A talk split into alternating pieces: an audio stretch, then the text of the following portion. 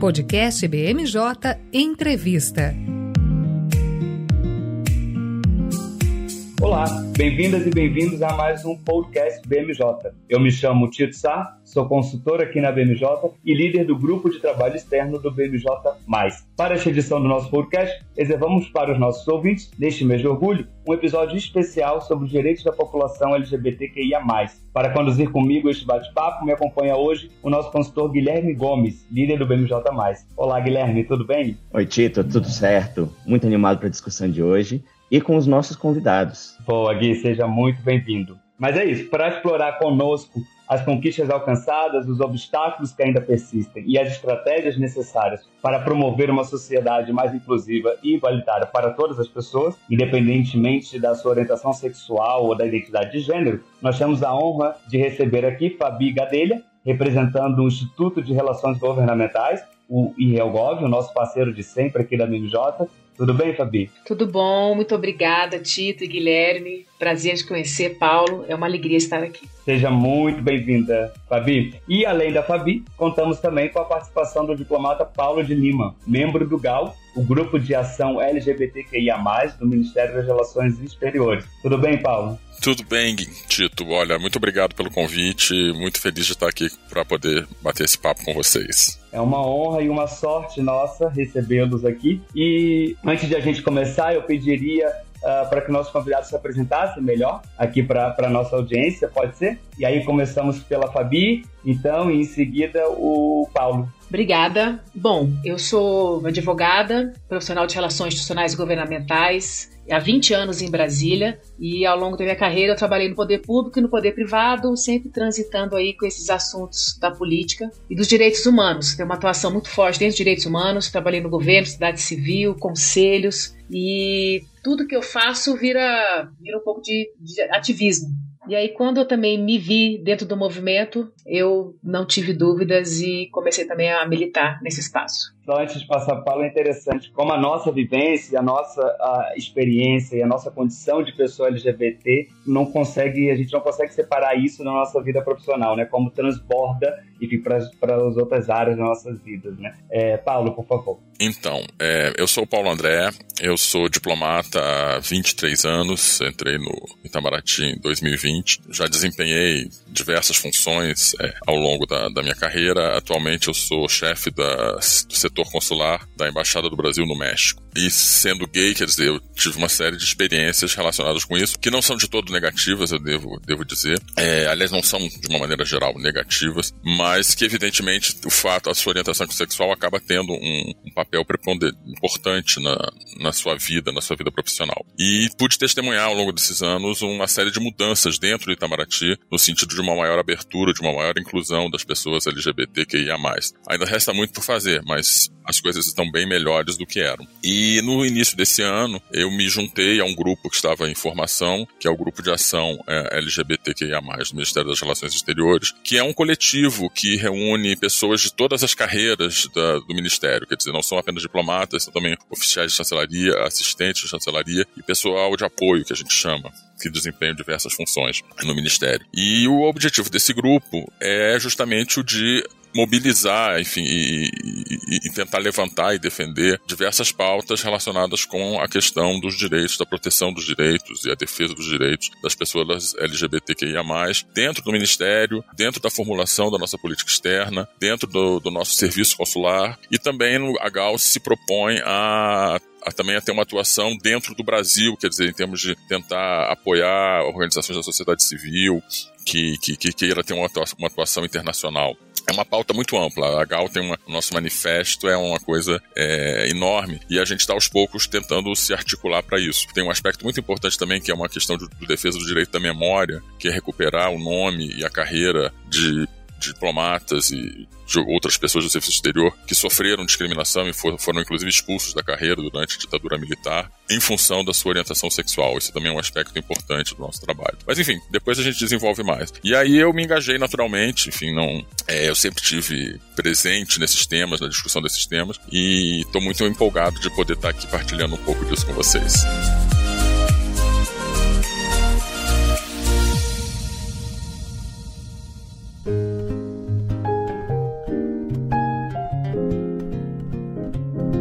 Muito legal, Paulo. Inclusive você traz aí o GAL e aí dentro desse post você comenta um pouco sobre as funções do GAL e uma delas é justamente influenciar na política externa, né, na formulação da política externa do Brasil. E aí a gente vai ter um pouquinho mais para frente, vamos ter mais tempo para poder falar, esmiuçar um pouco mais sobre o GAL, mas eu queria te perguntar começar assim essa sessão aqui uh, sobre a política externa brasileira. Então, a atuação do Brasil no cenário internacional nos últimos anos foi, para dizer o mínimo, desastrosa do ponto de vista da população LGBTQIA+, né, Paulo? E aí, nesse sentido, eu lembro, por exemplo, que o governo brasileiro, em 2019, declinou de um convite para participar de uma declaração conjunta, e aí com mais de 50 países na Organização das Nações Unidas, em apoio ao fim da criminalização da homossexualidade, que ainda é uma realidade em mais de 60 países. Né? Em 2020, o país também foi signatário da Declaração do Consenso de Genebra, que adota uma posição conservadora sobre direitos de minorias sexuais e mulheres. E isso sem falar que o Brasil liderou também uma campanha para suprimir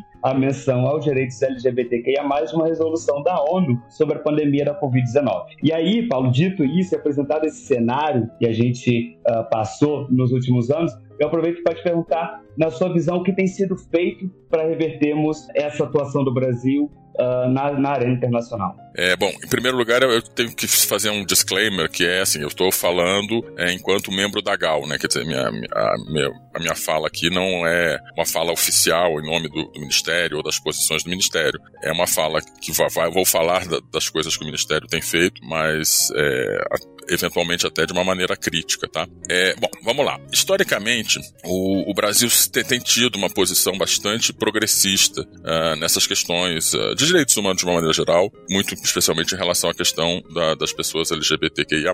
É, quando eu digo historicamente, eu digo desde os anos 2000, tá? Quer dizer, que foi quando realmente o tema começou a surgir com força na agenda internacional. Até 2005, muito pouco se falava. A pauta LGBTQIA+, era totalmente ausente da agenda internacional na área de direitos humanos. E a partir de 2000 isso começou a surgir com mais força e o Brasil sempre teve um papel de protagonismo e de muito ativismo nesse sentido, tá? Então, só lembrando, na época, inclusive, eu trabalhava uh, na missão do Brasil junto à Organização dos Estados Americanos e o Brasil propôs a primeira resolução da OEA que mencionava expressamente em defesa dos direitos, né, ou, ou contra a discriminação por orientação sexual e identidade de gênero que foi um, um parto para conseguir ser aprovada pela primeira vez, mas que desde então está na agenda, todo ano ela é renovada. Então, e depois aí no fórum, no fim, no campo da ONU, das Nações Unidas, também o Brasil participou de uma série de movimentos e tal, uh, ah, para aprovação das primeiras resoluções em, em, relacionadas com esse tema. Não preciso dizer que os últimos quatro anos foram realmente, como você disse, desastrosos é, em todos os sentidos e, e na área de, quer dizer, na área de direitos humanos de uma maneira geral, a atuação do Brasil foi, enfim, vergonhosa, para dizer o mínimo. Porém,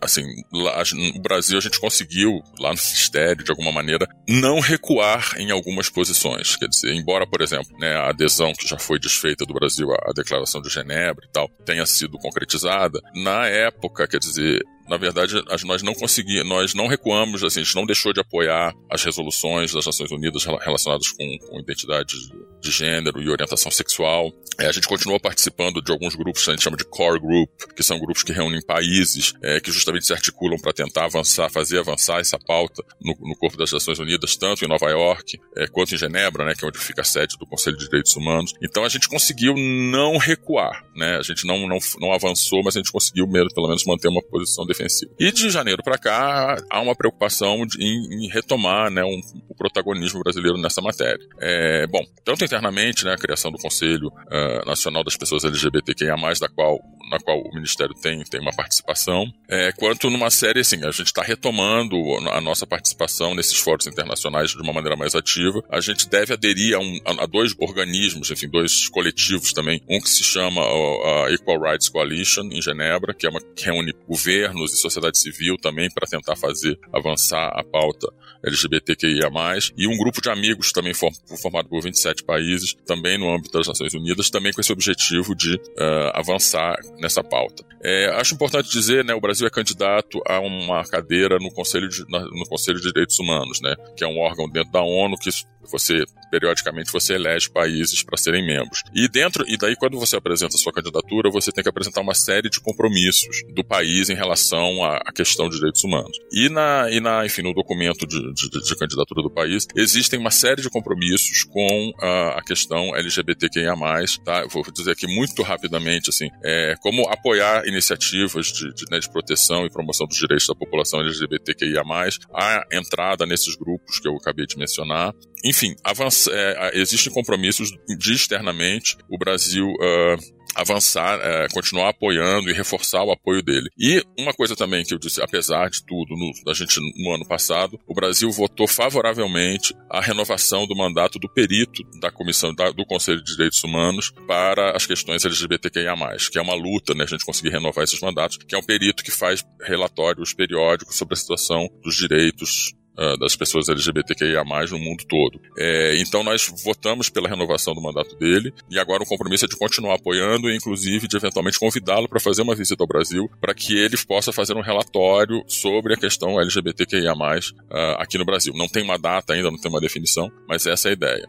Então de uma maneira muito panorâmica, porque é, tem muitas, muitos detalhes aí, é, essa seria a, tem sido a atuação do Brasil nos últimos anos. Nós lá da, da GAL, né, que nós tivemos uma reunião com o pessoal da Divisão de Direitos Humanos lá de Itamaraty, onde eles nos apresentaram todo esse, conjunto de ações e tal. E nós, assim, temos, temos dispostos a dialogar com eles e, e eventualmente é, colocar um pouco empurrá-los um pouco ou estimulá-los ou enquanto for necessário, né?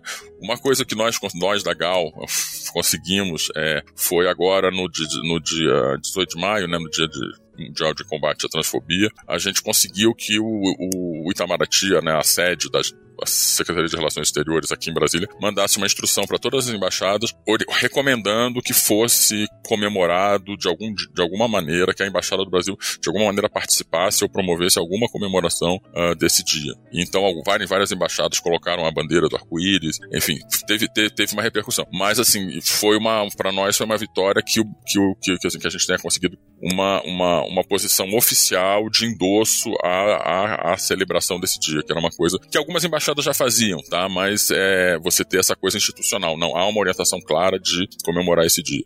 Enfim, em resumo, é isso. Paulo, você, nesse panorama que você trouxe aí, acho que um ponto que eu destaco é, é a importância e a relevância que tem a, institucionalização né, das da, da nossas lutas. Né? Então, vocês, dentro do Itamaraty, se organizando dentro, dentro do GAL, acho que vocês conseguem unir forças para poder fazer girar a roda né? e, e, e apresentar ali uh, iniciativas de interesse para o grupo, né, para as pessoas LGBTQIA+. E, Paulo, eu aproveito para perguntar em relação a como foi o processo, da, de onde veio essa iniciativa da criação da GAL, porque foi uma iniciativa que nós acompanhamos desde o início. Realmente é, é, super importante ter esse posicionamento de funcionários da diplomacia brasileira e de, das outras carreiras né, do Itamaraty apoiando a pauta LGBTQIA+.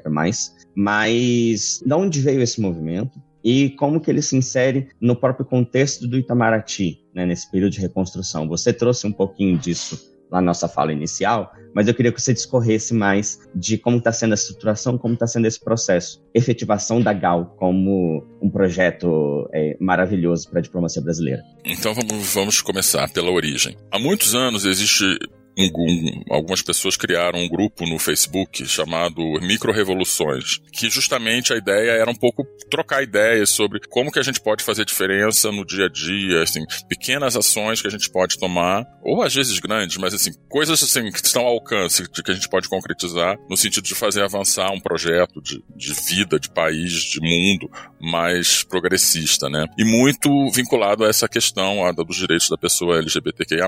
Era um grupo do Facebook que andava até meio parado. Com o resultado da, da, das eleições ano passado, é, algumas pessoas do grupo disseram: Poxa, tá um, a gente vai, vai abrir aí uma janela de oportunidade para a gente ter uma atuação mais firme, assim, mais, mais, mais ativa, né? Digamos assim. E aí, é, esse, algumas dessas pessoas desse grupo criaram um, um grupo de, de WhatsApp para trocar ideia sobre isso. E aí, um pouco começou aquela coisa de propaganda boca a boca. Tipo, olha, criaram esse grupo e tal. Aí eu, por exemplo, soube disso no início do ano. Ah, e aí me perguntou, você quer participar? Eu falei, claro já tô lá. E aí criou esse grupo. E esse grupo cresceu, assim, teve um crescimento relativamente rápido. E em algum momento alguém disse: olha, a gente teria que se organizar, então vamos, vamos nos organizar de uma maneira mais de uma maneira mais, não exatamente formal, mas enfim, vamos, vamos nos organizar melhor. E aí surgiu essa ideia de ter um, um grupo, ter com, ter com um nome, a gente elegeu, fez, fez uma pesquisa para escolher o nome. E aí, nesse momento, a gente resolveu, então vamos nos, uh, vamos nos, nos apresentar. E aí nós escrevemos uma carta para o ministro de Estado e para a secretária-geral, a embaixadora Laura, o embaixador Mauro Vieira, dizendo, olha, nós somos a GAL, nossa proposta é essa e queremos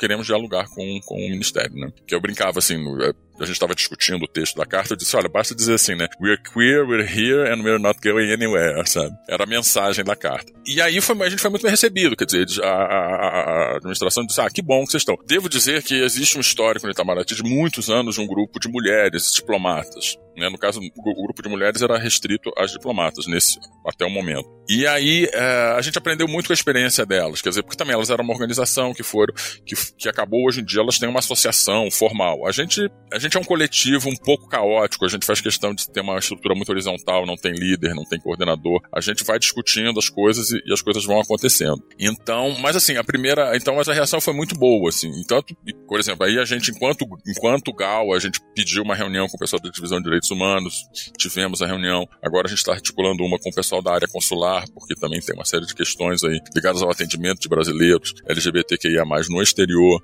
Então, por um lado, a Gal tem esse lado da Gal. É, eu devo dizer que dentro do Ministério também a nova gestão, logo no início, eles anunciaram a criação de um sistema de inclusão e diversidade, que aí inclui mulheres, inclui negros, inclui pessoas com deficiência. E aí, quando surgiu a GAL, eles disseram: vocês acham uma boa incluir as pessoas LGBTQIA? A gente falou, claro. E aí criou, e aí foram criados, e aí isso é dentro da estrutura do Ministério, foram criados por portaria foi esses quatro comitês, sendo que um deles se refere essas pessoas LGBTQIA+.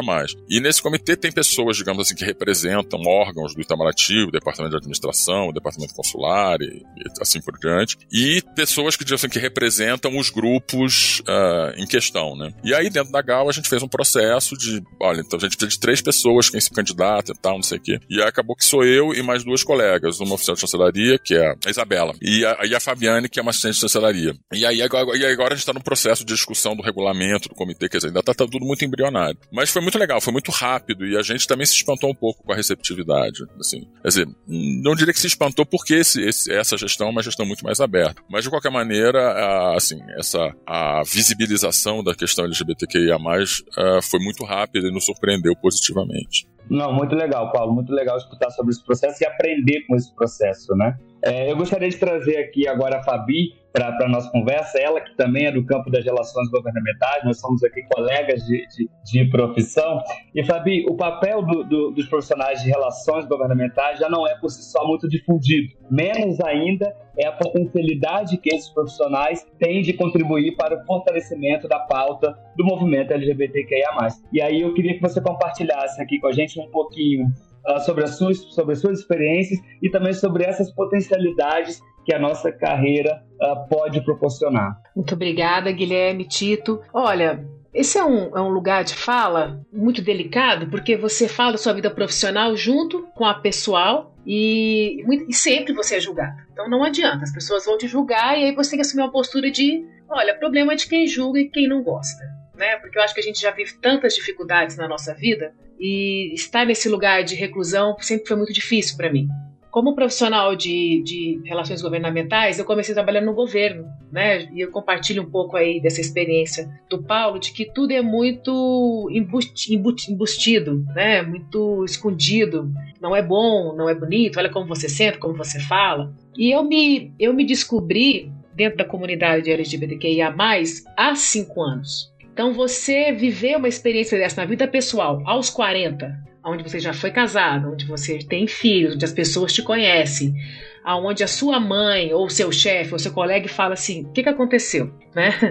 Como assim você foi para a banda de lá? Eu falei: não é uma questão de estar na banda de lá, É uma questão de que eu estou onde estou e agora eu quero viver coisas diferentes, porque me faz feliz. E você mostrar isso no seu ambiente de trabalho, ainda mais num ambiente misógino, num ambiente fechado, conservador, aonde a mulher é sempre vista como assistente, como uma pessoa é, que deu sorte, né, quando alcança um cargo de liderança na política, mas ela é sempre uma boa assistente. E uma boa assistente tem que ficar quieta e se, e se comportar. Quando eu, eu trouxe isso essa questão do meu ambiente profissional, algumas pessoas disseram para mim: olha, não fala com o chefe não, porque ele pode não gostar. Eu falei: olha, se ele não gostar, quem não vai gostar de estar com ele sou eu. E eu comecei, enfim, a me mostrar. Eu nunca, eu não digo que eu saí do armário, né? Eu nunca estive lá. Simplesmente um dia aconteceu, me apaixonei e vivi aquilo. E já se passaram cinco anos, eu pagando as minhas contas e vendo a minha vida, e mesmo assim eu sou julgada. E como que eu vou querer que um profissional que não é engajado e não tem às vezes esse, essa vivência na sua vida possa também estar comigo do meu lado se ele não quer que eu fale sobre isso? E aí eu comecei realmente a, a, procurar espaços onde eu pudesse me sentir acolhida. Então comecei a buscar é, amigos, grupos, movimentos é, dentro né, da, da, próprio movimento de relações governamentais, eu me senti muito acolhida. O universo, o universo dos homens, ele é mais, digamos assim, mais seguro. Parece que eles se, eles se empoderaram desse lugar antes de, antes de nós. Então as mulheres conquistaram muitas coisas enquanto mulheres. E aí trazendo essa fala do, do Paulo, né, onde começou o movimento internacional, começou no movimento de mulheres, mas não eram mulheres lésbicas, eram mulheres que estavam bu buscando, e se me corrija se eu estiver errado, espaços de poder semelhantes ao dos homens, tá buscando equidade. Ela não estava buscando equidade pela pauta sexual, mas pela pauta é, de gênero. E aí, pensando nisso, eu comecei realmente a olhar é, essa atividade nossa com outro olhar. Então eu comecei a me meter em assuntos que não eram da minha conta, a dar pitaco em projetos que eu não participava, a corrigir colegas que falavam é, coisas inadequadas, que se comportavam de uma maneira errada. E, e aí, como profissional, eu virei tipo um bedel, né? Uma bedel que ficava ali não só tutelando o que a pessoa pode ou não pode falar, mas convidando a pessoa a refletir. Não adianta você vir falar numa pauta de ESG e você continuar fazendo piadinha do amigo gay do lado. Não adianta você vir falar da sustentabilidade, porque temos que ter um mundo pacífico, porque eu não maltrato é, os animais, e eu acho um absurdo uma mulher bonita ser lésbica. Então, não é coerente. Então, você tem que ter coerência na sua vida. Então, o profissional de relações governamentais, ele tem, antes de tudo, que olhar para si como coerência enquanto ser humano, se aquilo que ele fala é aquilo que ele pratica. Então, a primeira convite que eu faço e, e que eu converso, né? Não quero ser, ser a chata que fica ali mostrando o que pode e que não pode, porque não é adequado. Não, não é. Queremos transformações de verdade. Né? Não queremos viver escondidos, não queremos ter que pegar na mão escondida da namorada. E uma vez eu vou casar esse ano, vou casar no cartório, eu vou pegar o nome dela, ela vai pegar o meu. E eu, nós somos num, num lugar para poder fazer a para festa de casamento. E aí me disseram que não era possível. Falei, não, mas é, aqui é uma instituição religiosa? Não, não é. Não é porque aqui pessoa que dona daqui não, não gosta. E aí eu, eu, até hoje eu tô maquinando, aconteceu isso recentemente, tô maquinando o que, que eu vou fazer. E aí o profissional de relações governamentais, ele tem também essa postura de não só rever a sua postura enquanto ser humano, mas enquanto um apoiador de um movimento que pode trazer mais felicidade, mais paz para a sociedade. E aí, o IRELGOV, aonde que o IRELGOV entra nessa história? Eu me filiei ao IRELGOV já tem alguns anos, conheci né, a minha namorada no IRELGOV e acho que nós vamos ser o primeiro casal de lobistas gay que vai casar dentro do IRELGOV, né? Então, isso tem tem, isso tem cobrado uma postura também dos dirigentes. E é claro que quando eu, eu, eu percebo quando nós estamos assim presentes, as pessoas elas se preocupam né, de, de realmente colocar na prática aquilo que, que, que falam na teoria. Então, o que, que o Helgoff está pensando né, nisso? Ele quer naturalizar isso para a comunidade de profissionais de relações governamentais. Ele quer, primeira coisa, fazer a sua lição de casa, que é incluir o tema estímulo e respeito à diversidade e inclusão, e aí nós temos também a pauta, a pauta é, da pessoa com deficiência, a pauta do movimento de pretos e pretas, a pauta das mulheres, né, fazendo um trabalho transversal. Não adianta separar os direitos do caixinho, você tem que misturar tudo E todo mundo tem que respeitar todo mundo, não importa. Você não precisa ser gay para você defender a pauta. Você não precisa ser preto para defender a pauta. Você não precisa ter deficiência para defender a pauta. Você simplesmente converge holisticamente com aquilo. Então, o Helgov ele, ele incluiu esse tema estímulo e respeito à diversidade e inclusão como diretriz e tema específico na sua agenda de relações governamentais e políticas públicas dos anos de 2023 e 2024. E isso fará com que ele pautará, com que ele paute este tema transversalmente em todas as suas ações. Então, nosso objetivo é fomentar o debate sobre diversidade. A inclusão deve, deve ser feita como parte de uma estratégia de relacionamento com os stakeholders, com os como os profissionais devem se comportar e promover essa agenda e como liderar este tema dentro das suas organizações. As empresas não pautam este tema sozinho. Aí, aí quando você fala assim, ah, a empresa X é inclusiva. Não. Os colaboradores daquela empresa são inclusivos. Porque se os colaboradores não estiverem engajados neste tema, a empresa não adianta. Não tem o melhor marketing do mundo, não vai fazer aquilo vender mais. O consumidor também não vai escolher aquela empresa porque ele sabe que aquilo não é verdade. O Reagov também, ele dedicou é, o ano passado um, uma revista Diálogos de Helgoff que ficou muito legal, tá? Tá disponível no site, com depoimentos de profissionais de várias empresas, de vários espaços, é inclusive o meu, aonde eu faço um desabafo bem nu e cru, que tem como objetivo esclarecer os profissionais sobre as situações que grandes profissionais renomados, que são diretores, também vivem nesse espaço sendo da nossa comunidade e como que você e como que você faz para enfrentar o preconceito. Então, é uma revista para todo mundo e não adianta você colocar o todes na frente, você querer ter uma linguagem que está na moda, se você não faz o seu dever de casa. Então, acho que a principal regra é dizer, olha, as pessoas sofrem preconceito, as pessoas vivem anos amarguradas, assediadas, deprimidas. O que que, o que que você faz por isso? Uma piada faz diferença sim. Né? Um comentário faz diferença sim. Então, acho que quem, quem não gostar do assunto vai ler, vai ficar com vergonha, talvez mude. E quem gostar vai se sentir acolhido, né? E de repente vai poder apoiar e, e evitar que outra situação aconteça no seu, na sua vida, não só no espaço de trabalho, mas na sua vida. Outra coisa, o IREGOV também vai promover um webinar em setembro este ano, com o tema diversidade e inclusão nas relações governamentais. Nós estamos construindo tá, esse, esse webinar. Em breve, o nosso cadastro de associados será atualizado, trazendo informações desagregadas de gênero e raça. O objetivo é gerar uma base de informações que possa nos apoiar na geração de ações mais inclusivas para a área, para os profissionais e para o próprio Instituto. E a novidade que saiu hoje, fresquinha, é que a diretoria acabou de aprovar a criação de uma força-tarefa com parceiros representantes da comunidade LGBTQIA+, coletivo de pretas e pretos e mulheres, para que o IREGOV possa se tornar um instituto realmente mais diverso e inclusivo. Aquela história nada sobre nós sem nós, traçando metas de inclusão conjuntamente para poder se comprometer com essa agenda ainda esse ano. Então, quem conhece IREGOV, agora eu vou fazer o meu, papel né, de, de militante, né? não só da causa, mas eu acho que é um espaço agregador, né? Então, quem quiser conhecer mais, chega até a gente, procure, participe dos nossos eventos. São, os eventos são abertos, alguns são para associados, outros são abertos. E se junte nós para construir, não só para para ser beneficiário, mas também para construir esse espaço de diálogo e de um, uma nova era. Eu acho que é, é isso que a gente precisa. É, eu tenho três filhos e a mais velha tem 16 anos e às vezes ela fica assistindo um filme que passou lá na década de 80. Ela fala assim: Mãe, é sério que essas coisas aconteciam?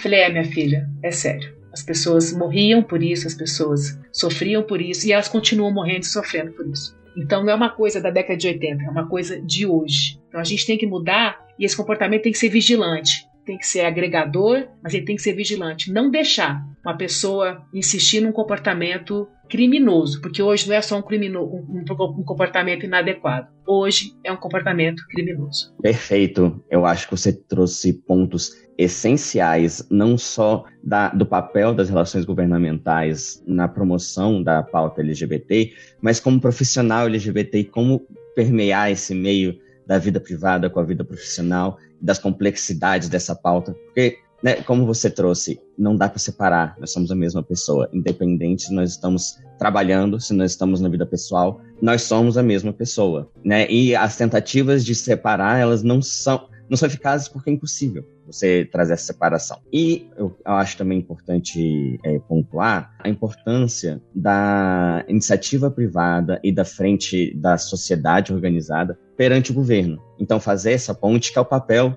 do profissional de relações governamentais. Fazer essa relação entre governo iniciativa privada, entre governo e sociedade. E como que o profissional de relações governamentais pode é, usar desse privilégio de estar nesse meio para promover pautas de é, igualdade e inclusão? Exatamente. É, as conquistas mais importantes que nós tivemos vieram pelo judiciário. Porque as pessoas se indignaram, as pessoas processaram e foram avalanches de processo. Não é porque o juiz é bonzinho, não, é porque ele queria parar de receber, de ter que discutir se o companheiro, a companheira tinha direito à pensão de morte, porque ele estava numa união estável não registrada. Se a adoção homoafetiva era realmente constrangedora para a criança ter dois pais ou duas mães, a discussão se baseava nisso. Como é que eu vou pôr duas mães no aceito nascimento que tem pai e mãe?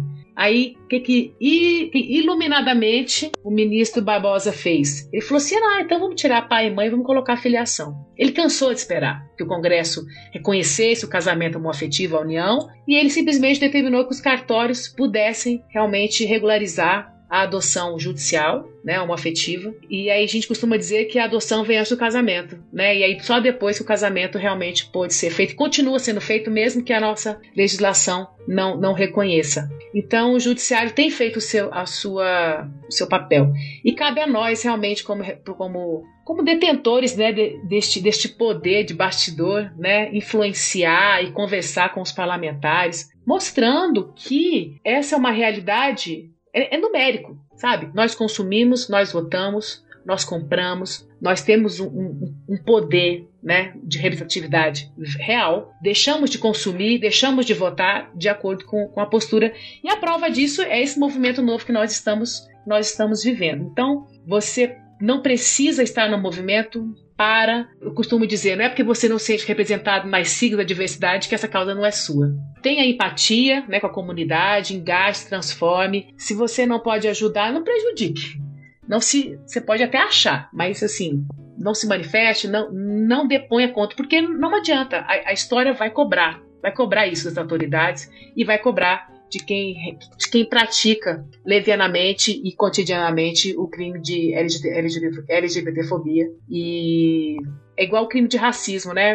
A gente vê hoje nos estádios o tanto que se tornou um movimento mundialmente tão importante que não, não vai ter jogo. O fulano que fez aquilo não vai participar. O jogador que fez aquilo, ele não vai jogar.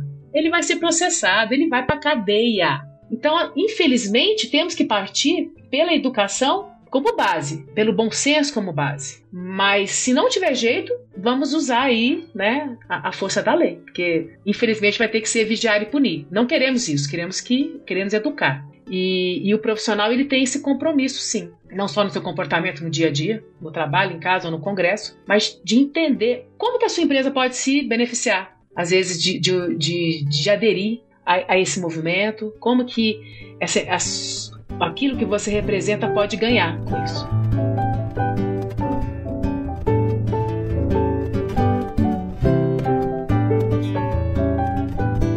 Bom, acho que o Paulo e a Fabi trouxeram aí uh, bastante elementos que daria aqui para pelo menos 10 episódios de, de, um podcast especial BMJ, mas se eu pudesse destacar um elemento que permeia aí a, as duas falas seria justamente esses movimentos recentes de institucionalização das nossas pautas, esse movimento recente de institucionalização dos nossos espaços, nos nossos ambientes de trabalho. O Paulo trouxe a experiência do GAL, que é uma experiência recente e que está em fase de construção dentro do Ministério das Relações Exteriores. A Fabi, a mesma, a mesma coisa, trouxe também experiências no âmbito do, do IRELGOV, né, que está em processo de construção e fortalecimento, e aí, bem brevemente, compartilhando aqui também da nossa experiência na BMJ, que também estamos nesse processo, como não poderia deixar de ser. Então, eu acho que é um elemento que permeia não só a experiência de vocês, mas nossa experiência aqui da casa também. Inclusive, essa ação aqui, esse BMJ, ele é produto de um projeto construído com os colaboradores da BMJ, com o apoio da direção, que por sorte contamos com uma direção e com uma equipe, com uma empresa que, que nos apoia nessa ação, né? Porque isso também é importante. Eu acho que a Fabi comenta né, a importância desse ímpeto vir de baixo, vir dos colaboradores, mas quando a gente encontra um ambiente menos hostil, um ambiente mais aberto a, a essas ações, também, enfim, é um privilégio, né? Mas, mas se não tem esse privilégio, vem de baixo. Né? E aí é fundamental a organização nossa, enquanto LGBTs, LGBTs que é mais, para fortalecer o movimento e, fazer com que as nossas pautas sejam ouvidas, né? Sempre que, que sejamos vocais. Então, para encerrar, a gente está aqui com o nosso tempo esgotando, uh, eu queria ouvir vocês, uh, bem brevemente, sobre estratégias eficazes para sensibilização e engajamento dos tomadores de decisão. Porque, de uma forma ou de outra, todo mundo aqui trabalha com os tomadores de decisão. E aí eu queria ouvir de vocês um pouco sobre essas estratégias para a gente sensibilizar e engajar uh, no sentido de fortalecer políticas para as populações LGBTs que ia mais. E aí a gente pode começar com o Paulo e depois pela Fabi, pode ser? Tudo bem. Eu acho, Tito, que a, assim, a principal estratégia é a visibilização, entende? Quer dizer, eu acho que você, você dizer isso, olha, estamos aqui, nós temos tais demandas. É, eu acho que, que é, é, um trabalho um pouco de formiguinha, é uma coisa diária, entendeu? É, cada dia você tá ali, diz, não, vamos discutir, né, no caso do, do Itamaraty, né, vamos discutir agora os processos de, de remoção, né, que é, são as transferências de um país para o outro. Aí, né, vamos discutir as regras. Aí você tem que dizer, tá, mas você tem que levar em conta a, a questão das pessoas LGBTQIA+, que não podem ser mandadas para servir num país homofóbico. Quer dizer, você tem que estar o tempo todo, uh, assim, lembrando, quer dizer, é, dando essa perspectiva das pessoas LGBTQIA+, para a formulação das pequenas políticas, né? É, eu acho que, acho que para mim, em termos assim, respondendo muito objetivamente, eu acho que a, a, estratégia principal é a visibilização permanente. E é um trabalho de formiga, é um trabalho que você tem que estar o tempo todo correndo atrás, tá? Eu só queria aproveitar, Tito, falar, falar três coisinhas muito breves. Uma, uh, eu acho que a Fabi levantou um, um, aspecto essencial, que é o aspecto da interseccionalidade, né, da, das questões. No meu caso, eu sou um homem branco, cis, de classe média alta. E eu sei que isso me coloca numa posição de privilégio até para viver a minha orientação sexual. Quer dizer, porque eu vivo num ambiente em que a, a, a tolerância, a aceitação desse, de uma orientação sexual dissidente é muito maior. É muito mais difícil ter consciência disso também por um colega ou por uma colega que sejam negros, uma colega lésbica, quer dizer, é, uma mulher lésbica tem, tem, enfrenta mais preconceito do que eu, como homem gay, enfrento. Então acho que a gente tem que sempre levar em conta a, a interseccionalidade. Lá no Itamaraty a gente diz isso, quer dizer, no caso, é, eu sou um gay passável, né? Quer dizer, se eu não disser que eu sou gay, ninguém vai saber que eu sou gay. E tem pessoas que, por sua natureza, tem um, assim, você, né? Quer dizer, elas têm um comportamento, uma expressão de gênero muito mais é evidente. E essas pessoas sofrem preconceito mais do que eu. Essas pessoas são alvo de piada, essas pessoas são alvo de discriminação. Então não é porque eu não sofro que eu não vou, entendeu? Entender que o problema é coletivo. Uma outra coisa muito breve, em termos de, de, de história de vida, é assim, eu entrei pro Itamaraty, eu já tinha um companheiro, que hoje é meu marido. Eu nunca estive no armário também, quer dizer, eu nunca escondi que ele era meu companheiro e nunca tive grandes problemas com isso, devo, devo dizer. Mas eu acho que também muito pela minha condição de homem branco cis. Aí quando nós fomos, a primeira vez que nós fomos transferidos, que eu fui transferido dos Estados Unidos, ele teve que ir como meu serviçal, porque na época você não podia, você não tinha o reconhecimento da, da, da, dos casamentos, das uniões homoafetivas. Então a única maneira institucional que o, o Itamaraty encontrava era você assinava um contrato de trabalho com o seu companheiro, ele era seu serviçal, era o nome técnico, é, e aí ele podia ir te acompanhando. Mas chegava lá, ele não tinha direito a nenhuma imunidade e tal. Quando eu ainda estava no exterior, eu tive a oportunidade, é, foi instaurado o direito, né, quer dizer, de, deles serem incluídos no meu plano de saúde. Então, para todos os outros efeitos, ele não era meu companheiro, mas no plano de saúde era. Um pouco, uns dois anos depois, é, é, ele ganhou o direito a ter um passaporte diplomático. Mas ainda era muito esquizofrênico, porque formalmente ele ainda não era meu companheiro. Então, para algumas áreas do Itamaraty ele era meu companheiro, para outras áreas ele era serviçal. Aí depois dos dois, mais uns dois anos, aí sim eu pude incluí-lo como meu dependente, como meu cônjuge na área de pessoal. E aí, uns, uns dois anos depois, é, eu pude casar. Né? A gente pôde casar, a gente casou e tal. E agora, assim, ele tem um tratamento absolutamente igual a de todos os cônjuges de todos os diplomatas. Mas você vê que houve um progresso, né? Houve um progresso. É, eu tive, fico muito feliz de ter podido viver esse progresso passo a passo.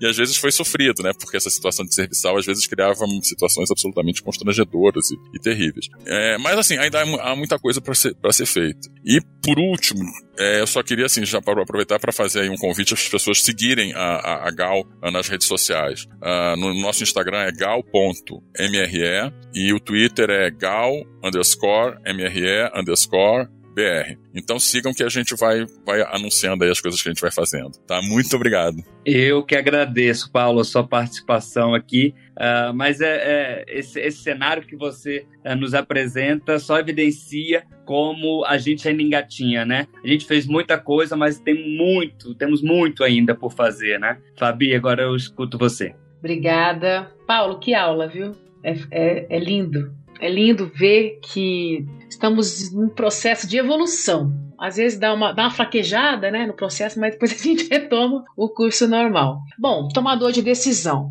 Eu acho que se você. Dentro do nosso movimento, tem muita gente é, dentro do armário, né? Que dá uma de simpatizante. que foi tirado né, da, da sigla, costuma dizer que não, eu só fico. É, sou um homem que só fico com, eventualmente com outros homens. Mas eu namorar, namorar, eu namoro mulher. Fala assim, amigo, deixa eu te contar uma coisa. Não existe essa de só fico. Então, percebe. E, e você nem tem, você nem tem que ter esse problema também de dizer ou de justificar. A vida é sua, você não tem que se justificar. Então, quando você é apoiador do movimento, eu acho que é mais fácil você, enquanto tomador de decisão, você compreender realmente o, o, lado né, desse, a importância desse processo. Agora, quando você é da comunidade e você precisa convencer um tomador de decisão de uma realidade que pode ser boa para si, para, o movimento, você tem que ser bem pragmático. É como se fosse um negócio. Tomadores de decisão são sensibilizados por números e pelo apoio social da causa. Isso pode ser um empresário, isso pode ser um político, isso pode ser, às vezes, seu chefe, seu, sua família. Quando é um tomador de decisão da esfera, da esfera privada, aí do ambiente corporativo, é, é, tem que ser bem pragmático. Apresentar planilhas, gráficos, expresse materialmente quão importante essa comunidade se mostra no mundo, como esse grupo produz, consome e como faz girar a economia. Eu quero crer que essa sensibilização é tão eficaz quanto é a luz que esse que essa pessoa vê de si, né, do interlocutor, do ativista, porque nem todo mundo é ativista, nem todo mundo entende o que a gente está dizendo. Agora, se esse tomador de decisão for um agente político do poder público, é importante mostrar a importância dessa comunidade na sociedade, como ela vota, quanto ela paga de imposto, quanto que ela impulsiona aquele mercado, como que vai fazer diferença trazer essa comunidade para o fortalecimento daquele segmento. Então, apresentar os, os, impactos econômicos, sociais que a comunidade gera e como a sociedade pensa a respeito disso, mostrando exemplos e resultados positivos do Brasil e do mundo. Então, num e no outro caso, é muito importante que o profissional de relações governamentais produza estudos e pesquisas baseados em evidências, não só em achismos, não só na sua militância, no que aquilo por exemplo, essa expressão, não acredito que as pessoas pensam assim. Pensam. As pessoas pensam assim. E elas vão dizer não e sim a depender dos seus argumentos. Contra fatos, não há argumentos. Então, pesquisa, lei. Hoje, a maneira que a gente tem de, de transformar um ambiente preconceituoso, primeiro é a educação, segundo é o que? A força da lei. Olha, se você continuar fazendo isso, eu vou te processar. Olha, eu vou te denunciar. Eu vou prestar uma queixa contra você. E aquela pessoa vai pensar duas vezes. Então, o tomador de decisão, você tem que primeiro avaliar como que ele pensa a respeito, estudar o que, que ele acredita sobre aquilo e utilizar argumentos pragmáticos para convencê-lo de que aquilo realmente é importante. Bom, eu vou apresentar um exemplo de uma vivência que eu tive como profissional de relações governamentais numa instância de decisão do Conselho Nacional de Justiça. Eu sou ativista no movimento da convivência familiar e comunitária de criança e adolescente já há muitos anos, e nós tínhamos um problema de que em virtude da ausência, da ausência de regulamentação do casamento homoafetivo e da própria adoção homoafetiva no Congresso, nós procuramos o Conselho Nacional de Justiça para que pudéssemos garantir o direito ao registro civil de crianças adotadas por casais homoafetivos. Então a justiça faz a adoção homoafetiva há muito tempo, só que só no nome de uma pessoa, ou do homem ou de uma mulher. Era muito raro as situações que ele trazia o, o par, que para ser ali os pais, a, as mães daquela criança. Então nós conseguimos sensibilizar a justiça. Isso foi, não foi um processo judicial, tá? Foi um processo de convencimento dos pares do CNJ de que o direito ao registro civil era um direito prioritário da criança, era o primeiro direito da pessoa. E que ela ter o nome só de um estaria prejudicando outros direitos civis, como direito sucessório, direito alimentar, é, direito à convivência familiar e comunitária, porque aquela pessoa não existia, embora existisse de fato ali na, na sua casa, ela não existia de direito no âmbito das responsabilidades. E aí, na época, o ministro Joaquim Barbosa, que era presidente do CNJ, ele foi sensibilizado e ele realmente entendeu que era uma injustiça e uma afronta ao próprio Estatuto da Criança Adolescente privar a criança de ter o nome de quem realmente adotava de fato, por uma questão de é, design né, da certidão de, de nascimento. E aí ele determinou que os cartórios pudessem sim registrar, tendo uma sentença judicial, o nome daquela criança no nome de dois pais ou de duas mães, conforme fosse o caso, assim como era feito com o casal heteroafetivo. Isso foi um grande ganho, isso, isso já é a realidade desde 2009. Nós estamos em 2023 e ainda ele, o Congresso ainda patina nesse assunto. E aí veio o judiciário e bancou. Então foi uma atuação pro bono, né, como profissional de Helgov que me dá muita muita alegria. E aí logo depois isso, esse processo acabou se estendendo também né, o casamento. A união estável já existia, mas o casamento veio na mesma ocasião. Então nós mostramos o que para ele? Os direitos que estavam sendo prejudicados. Quantas situações dessa natureza existiam nos tribunais? como que isso ia prejudicar a vida dessa criança que estava tendo uma nova chance de viver em uma família. Então foram aspectos sociais, legais e até econômicos mesmo, né, que motivaram esse tomador de decisão a rever o ato e realmente é, se alinhar àquela decisão que aquela entidade precisava e acreditava. Eu acho que isso aí já é mais um bom exemplo da atuação e, enfim, da potencialidade que tem os profissionais da nossa área, né, Fabi? Da, da área Sim. de relações governamentais, né? Com certeza. Eu já queria começar a agradecer os nossos convidados por essa discussão excelente. A importância da representatividade é isso: é você dar local de fala, você dar voz às minorias, às pessoas que não são representadas pela grande massa. E então contar com profissionais com carreiras já extensas e que tiveram uma ampla vivência nesse, nesse meio com profissionais LGBTs é um privilégio. Tanto para mim, quanto para o Tito, quanto para a BMJ, poder contar com vocês aqui. Muito obrigado. É isso, Gui. Eu que agradeço, agradeço aí a sua companhia aqui na, na condução desse podcast. Agradeço demais aos nossos convidados, ao Paulo, à Fabi. Eu acho que foi uma aula aqui. Eu acho que a mensagem que fica é que vitórias importantes já vieram, conquistamos, derrubamos algumas barreiras uh, sociais e legais, né, que nos aprisionavam, uh, mas temos muito o que fazer ainda. E aí a institucionalização da nossa luta, mais diversos espaços, inclusive no âmbito profissional, desempenha também um papel fundamental na busca de uma sociedade mais inclusiva e, e igualitária. Então, que sigamos uh, no movimento e que sigamos juntos e juntas também. Então eu agradeço a participação de vocês, agradeço também à BMJ, ao Espaço. Isso aqui foi uma ação do BMJ, que é o nosso grupo interno aqui da BMJ de afinidades LGBTQIA.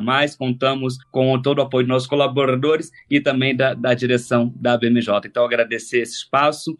E é isso. E convido vocês a nos seguir, a nos seguir nas nossas redes sociais e a nos acompanharem. Até uma próxima. Obrigada, Tito. Obrigada, Guilherme. Foi um prazer enorme estar aqui com vocês e um aprendizado também muito grande. Podem contar comigo aí nesse grupo de afinidade para a gente poder fazer uma, uma roda de conversa. Muito obrigado aí pela oportunidade, foi muito legal também, eu adorei e acho que foi uma conversa importante. E também estamos aqui abertos para continuar essa conversa pela vida fora, tá? Um abraço grande e feliz mês do orgulho para nós todos.